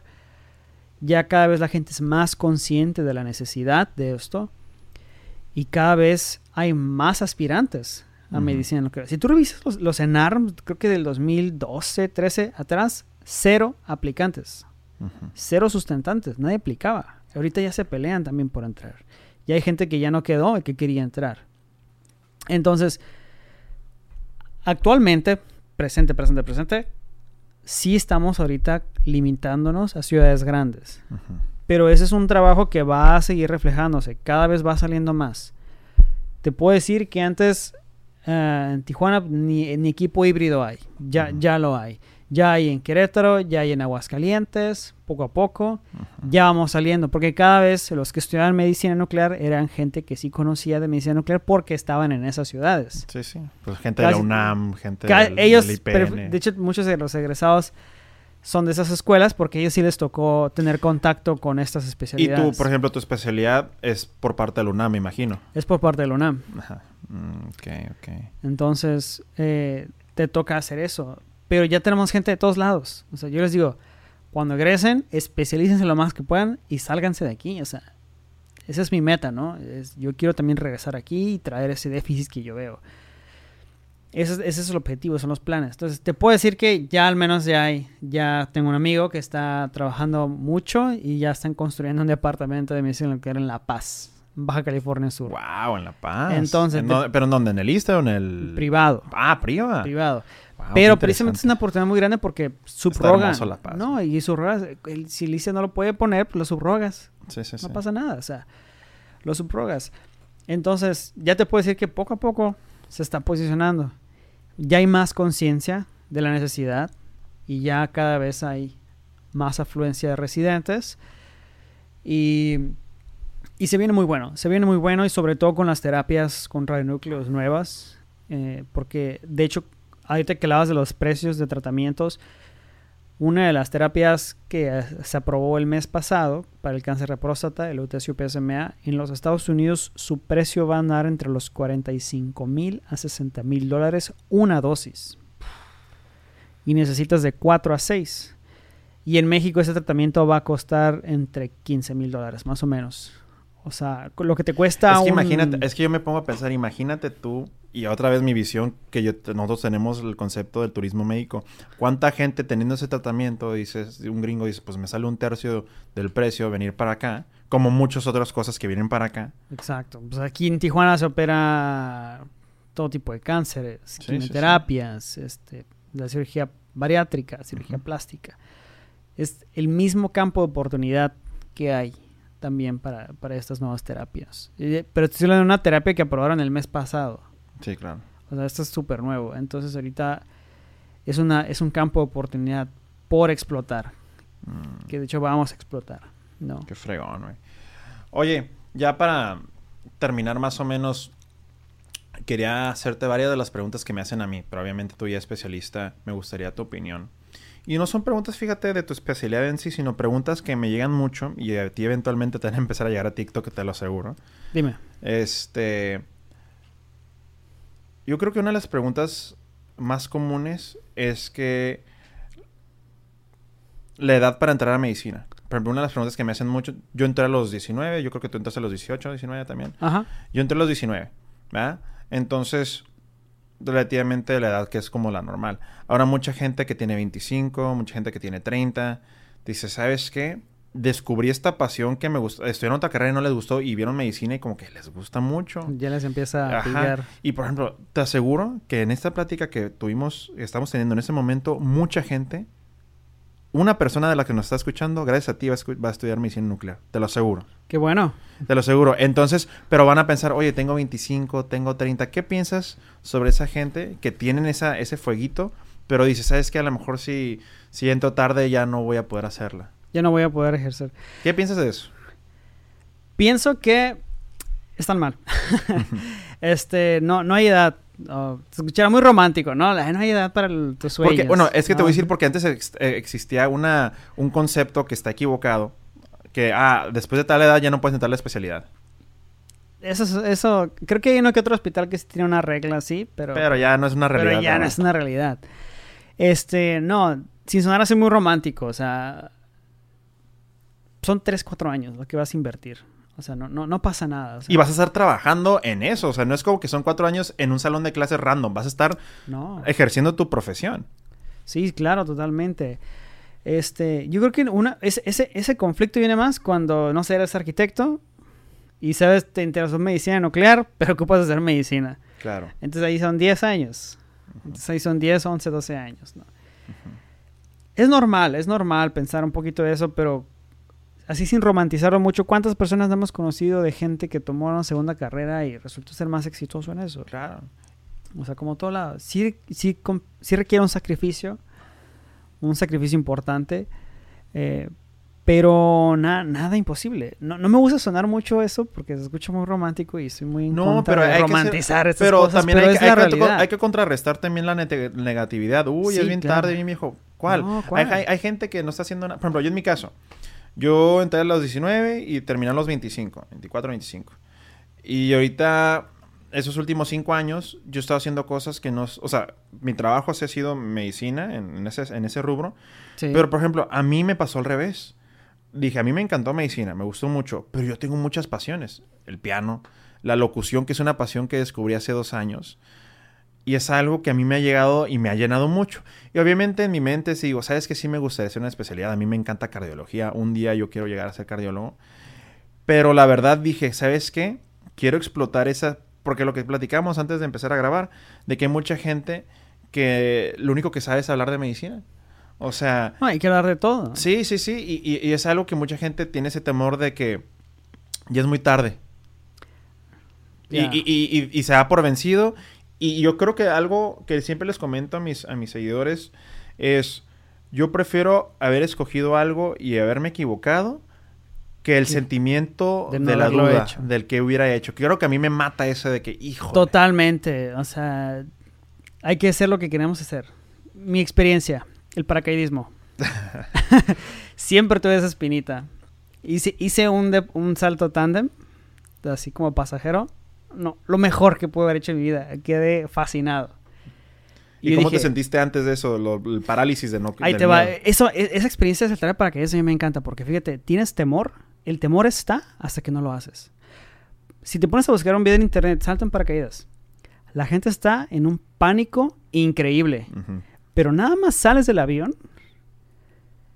la euforia te convierte, o sea, sonrisa total. O sea, el punto donde más asustado deberías de estar es donde más feliz te ves.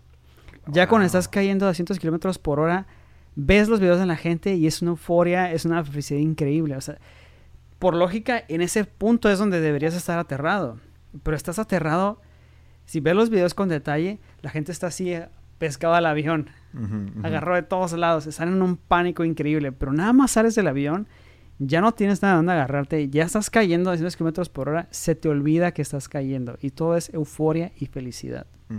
Quiere decir esto que el miedo solo está cuando no lo intentas. Ok. Una vez que das ese paso, es lo más es pasión y disfrutar.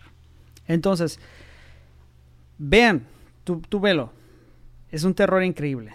Sales, se te olvida y no te arrepientes. Desde el momento en que ya lo vives, dices, wow, lo hice, me encantó, lo quiero seguir haciendo, esto es para mí, adelante. Es como un, es como un trip este, psicológico muy interesante, ¿no? Porque el terror está mientras no lo hagas. Ujú. O sea, mientras no des el paso, el miedo va a estar. Claro.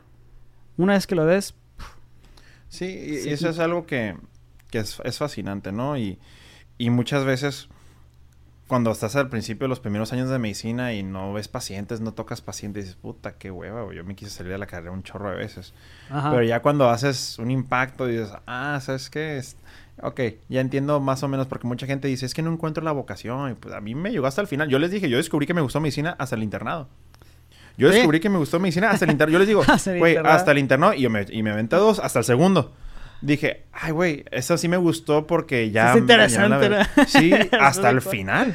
Hasta el final, entonces... de cuatro años. Está Sí, padre. Sí, sí me gustó, porque yo habría sido una desgracia que al final no, ¿verdad? Entonces cada quien va a descubrir y a veces no, no tienes que estar convencido al 100% porque pues es como la gente dice, ah, yo quiero estudiar medicina, eh, como el, el típico primer día de clases de medicina, ¿no? ¿Por qué quisiste estudiar medicina?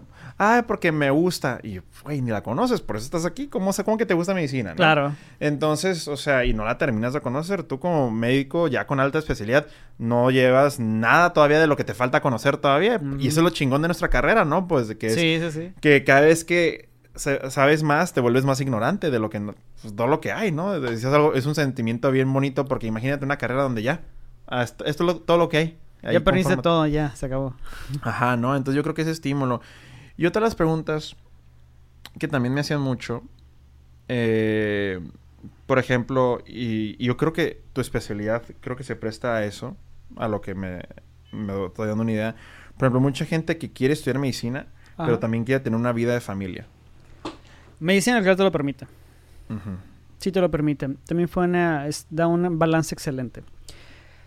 Ponte a pensar, nadie te va a llamar a las 3 de la mañana, oye, tu paciente se complicó. Eh, la mayoría de los tratamientos que damos son en escenarios muy controlados, son pacientes estables.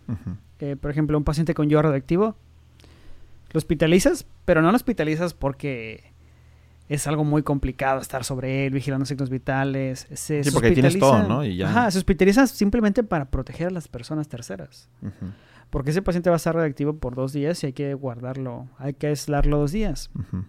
Es una especialidad que en el aspecto de la salud mental, en el aspecto de la vida social, te lo permite. Eh, te lo permite. mm, Ajá. Urgencias que te... Y por ejemplo, tú cuando estabas de residente en el mismo hospital, que tú estás en un hospital donde hay gente, un chorro de gente haciendo especialidades de, de diferentes tipos, ¿tú cómo veías tu calidad de vida con tus amigos, de, por ejemplo, que a lo mejor están en urgencias o en interna? ¿Cómo veías tú o tu viaje como especialista en entrenamiento versus otras especialidades? Muy favorable. El primer año sí es muy pesado, ¿no? Casi no tuve mucha vida personal, pero te puedo decir que el segundo y tercer año, que se empieza un poquito a poco a relajar, me, me permití ir al gimnasio, este, me permitía hacer actividades eh, fuera del hospital, este, me permitió una vida social más aceptable, podía programar un viaje a un pueblo mágico un fin de semana, porque no íbamos los fines de semana, me permitía volar a Tijuana las, los fines de semana que quisiera, va a empezar los tres periodos vacacionales, Ya. o sea, de ahí ya me voy a Tijuana. Y, y- y ver a los otros residentes de otras especialidades no te daba como que un, un- reality check, así como que te Sí, recordabas que, "Ok, a la claro. madre, no quiero eso. Sí, no, de hecho yo miraba en el hospital, llegas a ver cosas tan impresionantes de otras especialidades, eh, como consumir estimulantes, o sea, para mantener la para, estar en vi- vigilia. para estar así en la guardia, ¿no? Eh, pero te estoy hablando de, deja tú el Ritalin, o sea, cocaína, Sí, sí, sí. ah, anfetamina, o sea, Que es, un- es algo que no se platica lo suficiente. es, el lado oscuro de las residencias. Sí, que, ¿no? que mucha gente ve la parte romántica en series de televisiones de... Pero la, la verdad oscura, o sea, uno, yo con el internado, que llegué a su... Y eso que fue un internado, en teoría, muy bueno para mí, muy bonito. Depresión, ansiedad. Intentos de suicidio. Sí, claro. Es, es, es, es un caso de cuánta gente no se mata por, por, por desgraciadamente, por lo que es la intensidad de, de eso, las ¿no? especialidades, las residencias. y- y tú, que puedes haber llegado de repente a estresarte o a ponerte ansioso, imagínate la gente que, que está de guardias y aparte en un país como en México, que la realidad del asunto es de que se necesita mano de obra. Yo me acuerdo, por ejemplo, cuando hice mi internado en México y en Estados Unidos. Son muy pesados los dos, pero son muy pesados en, en cuestiones diferentes. Por ejemplo, en Estados Unidos era muy académico. ¿sí? Tocábamos pacientes, hacíamos procedimientos, aprendíamos mucho, pero era la lógica de, de nada me sirve que tú estés a las 3 de la mañana poniendo una sonda Foley o desimpactando a un paciente porque no ocupo eso. Normalmente en México es porque es mano de obra, necesitamos que hagas eso. Y entonces era más académico, eran de lunes a viernes 12 horas al día. De repente había una rotación donde sí hacemos guardias allá al otro lado. Pero pues se notaba que la importancia era que te aprendieras, Que aprendieras. acá. Y aquí en México, pues es- se excusan muchas veces diciendo, no, es aquí la práctica, no hay como en México. Pues, pues sí, cabrón, por, por necesidad, güey. Sí, Esa frase del paciente es- paciente es un libro como... Pues- y bien gorda. Pues el paciente es un libro por, porque no te, te queda de otra, güey. Exacto. Y muchas veces nos conformamos a esa calidad de medicina. Ajá. Sí, no, y, y la excusa que mucha gente dice, no, no, es que en México eh, es la clínica, la clínica que los gringos no tienen. Fíjate que nos, nos inculcan eso, ¿no? De que la clínica... Sí, la clí- y está mal, y te lo voy a decir porque es pura, Estoy de pura mentira, güey. Es mentira. Yo estaba en Estados Unidos, güey, con maestros allá, y créeme que allá hacen la clínica también. Ahora, allá es un tema diferente por seguros médicos, que esa es una plática para otro día, que sí es un cáncer esa madre, güey. Pero allá también tienen clínica, güey. Allá también saben explorar. Que aquí romantizamos eso para decir, no, nosotros- Romantizamos la pobreza. yo de que no pongo la mi oreja sobre su, sobre su estómago y, Y le, le- digo qué tipo de úlcera tiene y la que- chingada y le hago acá. la- No, no, o sea, sí, ajá, pero eso no es una excusa para no ser mejores, güey. Porque yo me cuando me regres- yo cuando me fui allá dije, "No, es que allá es por dinero, allá es porque tienen tecnología." No, güey. La cuando yo estaba en Estados Unidos, la misma ceftriaxona se llamaba igual allá. La misma furosemide se llamaba igual allá, es lo mismo. Yo tenía Es mucho pavor. mismo. Cuando me di cuenta, no manches, es lo mismo. Es simplemente tecnología en el sentido de que cuánto le inviertes a la educación continua.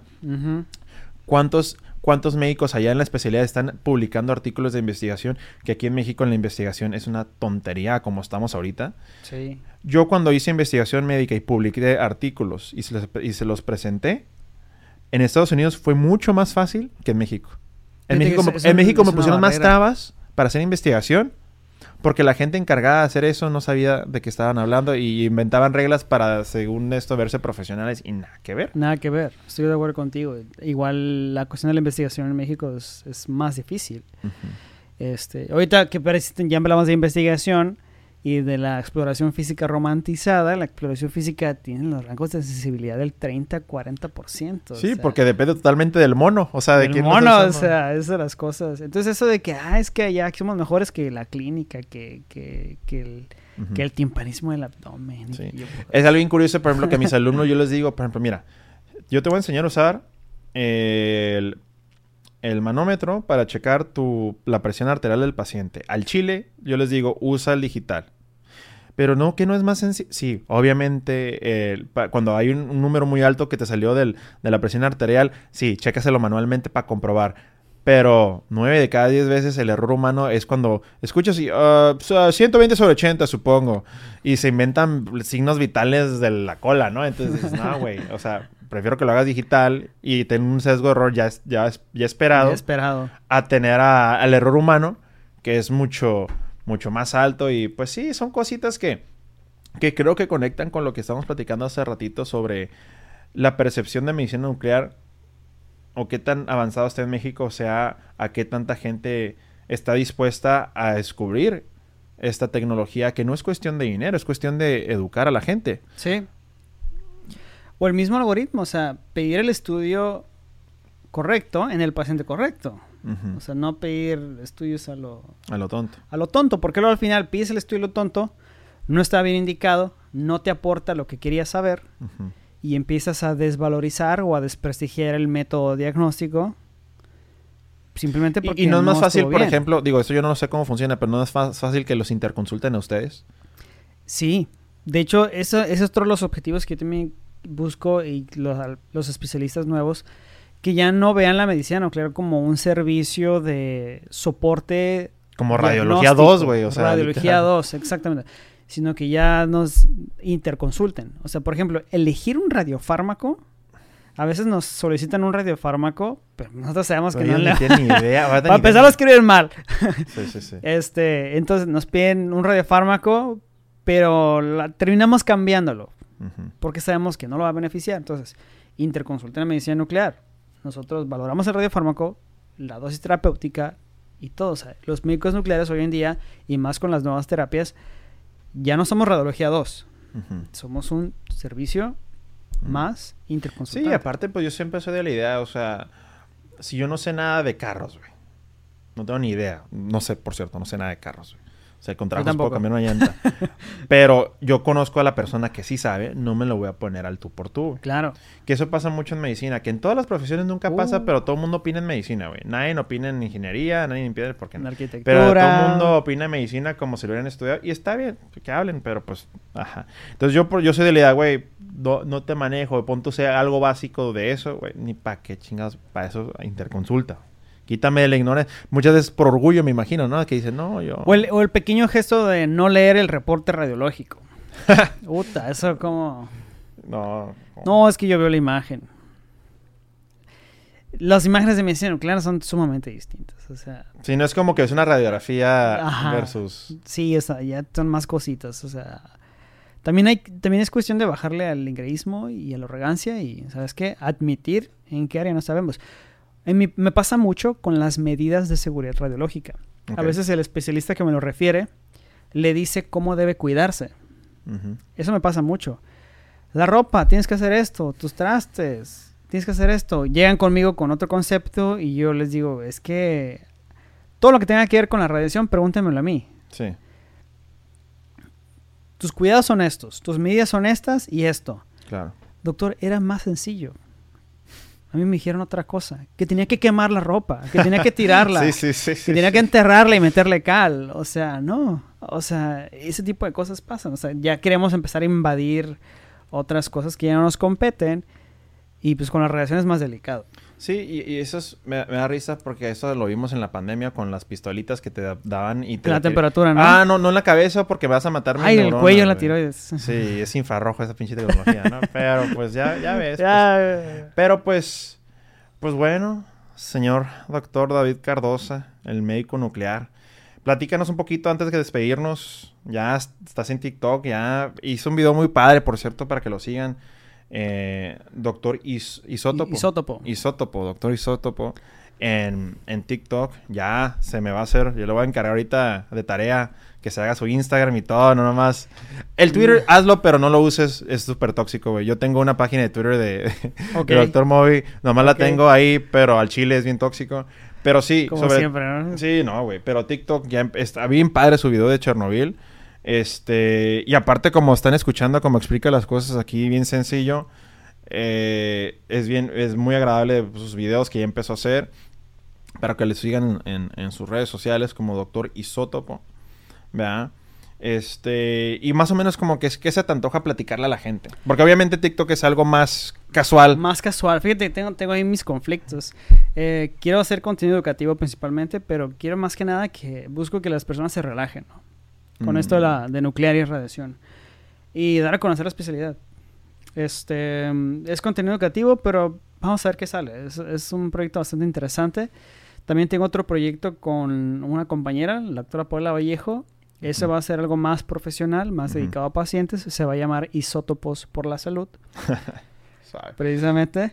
Eh, y lo que buscamos más que nada es hacer conciencia y fomentar que el lado perspectivo, el lado humano, el lado bueno de, la radiación. Entonces, este, se vienen cosas muy interesantes, tenemos ahí, vamos a estar trabajando bastante en esto. Pues muy bien. David, muchísimas gracias por darte la vuelta. Este, es un gusto haber platicado el día de hoy contigo. Ahí te pueden seguir en tus redes sociales como Doctor Isótopo. Y recuerden, gente, que este podcast lo pueden ver en mi canal de YouTube como Doctor Movi, Doctor Espacio Movi, doble I latina, ya saben, Doctor Movi en todas las redes sociales. Eh, también pueden escuchar este podcast eh, por Spotify, Apple Music y Google Podcast. Ya saben, estamos en todas las redes sociales para ustedes si deciden eh, descargar el episodio para cuando salgan a trabajar, este, en cualquier momento. Si quieren meter a bañar y escuchar mi voz, yo entiendo, está bien. Pero aquí andamos, este, escuchar lo que quieran. Aquí lo, lo que ustedes necesiten, gente. Un gusto. Que bueno los que se quedaron aquí en la plática a ver todo el video. Cualquier cosita, este, ya sabes, vamos a intentar que este proyecto que empecé ya de años, pero empezó como geek, ya seguirle, pues más que nada platicar con, con gente como David, que muchas veces tú tenías un concepto de la medicina nuclear, a lo mejor ahorita que ya te echaste esta plática y dices, a la madre, que uno, qué interesante, y dos, no es tan no es tan foráneo el concepto como pensé que iba a ser. Claro, sí, sí, sí. Y pues yo creo que es parte de lo que quiero hacer en este, en este podcast, conectar a la gente y que haya menos dudas. Pues David, muchísimas gracias. No, que a ti. tengas un excelente estadía aquí por Tijuana, que vienes de Por vacaciones. el tiempo. Y pues no, no, un gusto, un placer. Y pues bueno, gente bonita, gente de bien. Hasta la próxima.